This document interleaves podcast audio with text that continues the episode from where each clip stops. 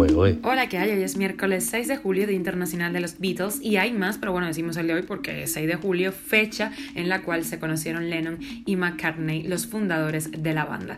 Esas son las cinco noticias que te traemos hoy y una más que te contamos aquí, en Cuba a Diario.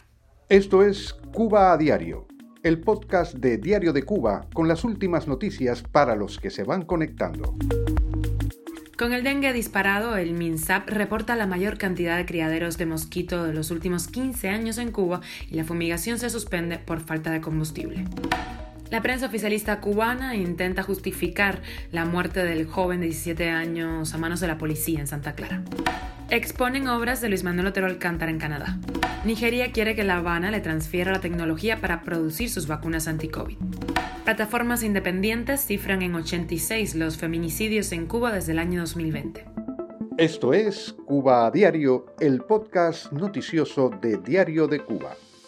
El Ministerio de Salud Pública reconoció que este año se han reportado la mayor cantidad de focos de mosquito Aedes aegypti desde hace más de una década. Cada año, durante el verano y temporadas de lluvia, aumentan los focos, pero lo de este año pues, ha sido exponencial. El incremento en comparación con igual periodo de tiempo del 2021 es del 21,7%. Las provincias más afectadas son Holguín, Camagüey, Santiago de Cuba y La Habana. Ante esta situación, la directora nacional de vigilancia del Ministerio de Salud Pública, Madeleine Rivera, aseguró en un reporte de prensa latina que no habrá en el país fumigaciones intensivas como estaba previsto en el protocolo habitual, aunque se trabajará en detectar los posibles focos. El gobierno cubano, que monopoliza los medios de comunicación del país, ha intentado justificar el asesinato de Sinadín Sidán Batista Álvarez, el adolescente de 17 años muerto por disparos de la Policía Nacional Revolucionaria en Santa Clara. En el programa Chapeando Bajito, publicado como podcast en el medio oficialista Cuba Debate, comentaron que los sucesos como este son pan de cada día en barrios de cualquier otro país, especialmente en Estados Unidos, como si un mal se justificara con otro mal, como si esos hechos borraran los que suceden en Cuba. El padre del fallecido exige justicia y desmiente la versión oficial. Los videos publicados en redes sociales muestran claramente cómo transcurrieron los últimos minutos de vida del joven, mortalmente herido, esposado y golpeado además en la vía pública. Este martes, la plataforma Justicia 11J reveló que en los últimos dos años en Cuba, al menos 11 personas han sufrido ejecuciones extrajudiciales o lesiones por disparos a manos de oficiales de la policía. Cuba a diario. Obras del artista cubano Luis Manuel Otero Alcántara, sentenciado a cinco años de prisión recientemente, se exponen en una muestra del Museo de Arte Roin Noranda en la ciudad canadiense de Quebec. La exposición se puede visitar desde el pasado 23 de junio y hasta el próximo 2 de octubre. Esto según informa el sitio web de esta institución. En la muestra, curada por el cubano Rainier Guerra Capote y el canadiense Jean-Jacques Lachapelle, también participan los artistas cubanos Néstor Siré, Jorge Otero y Néstor Álvarez. El gobierno de Nigeria se asoció con el de Cuba para producir en su país vacunas cubanas contra el COVID-19 que La Habana busca vender a través de acuerdos bilaterales, pese a que aún no ha recibido la aprobación para su uso global de parte de la Organización Mundial de la Salud. Desde Nigeria informaron que el acuerdo incluía cuatro compromisos estratégicos, la fabricación de vacunas, la asistencia técnica, la adquisición de tecnología y la colaboración y asociaciones. En febrero pasado, la Organización Mundial de la Salud incluyó a Nigeria junto a Egipto, Sudáfrica, Senegal, Kenia y Túnez como beneficiarios de su apoyo con la tecnología y la orientación técnica para poder producir vacunas contra el COVID-19 y que esos países entonces suministraran estos fármacos al resto de África. Fuera de las ventas aliados como por ejemplo Venezuela, Vietnam, Irán, Nicaragua y San Vicente, Granadinas, México, así como una donación a Siria, La Habana no ha conseguido entrar al mercado mundial de vacunas con sus medicamentos para la pandemia. Cuba a diario. Al menos 86 feminicidios han ocurrido en Cuba desde enero de 2020 hasta la fecha, según las plataformas independientes que recogen estos datos, a falta de una estadística oficial, así reporta EFE. Activistas como Alas Tensas, Yo sí te creo en Cuba, y la Red Femenina Cuba precisaron en una carta enviada a varias embajadas en La Habana que las cifras de violencia machista en la isla son alarmantes. El Estado cubano ha marcado brechas de desigualdad entre las mujeres de la sociedad civil independiente y el resto de la población. Añadieron en la misiva enviada enviada por correo electrónico.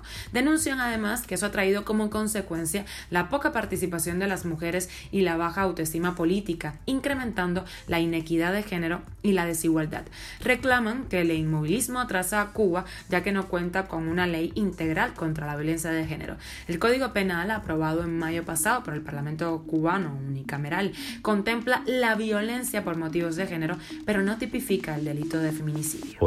Y de extra nos vamos con algo propio. En Diario de Cuba hablamos con la actriz cubana Laura Ramos, quien ha tenido una larga carrera y ha pasado por países como por ejemplo Colombia, Brasil y España, en donde triunfa con la serie Entre Vías, que ha estado en primer lugar en Netflix y ha llegado a los primeros lugares de audiencia en más de 70 países. Sobre su personaje, Gladys, esto fue lo que nos contó. En este caso debo decir que yo me he inspirado mucho en mi madre para hacer, para hacer a Gladys. y, y, mi madre es muy, muy divertida y tiene esas salidas así muy, eh, muy original.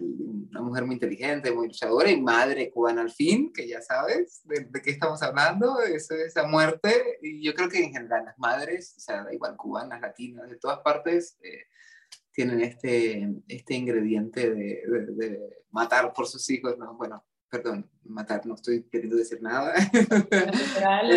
no pasa nada.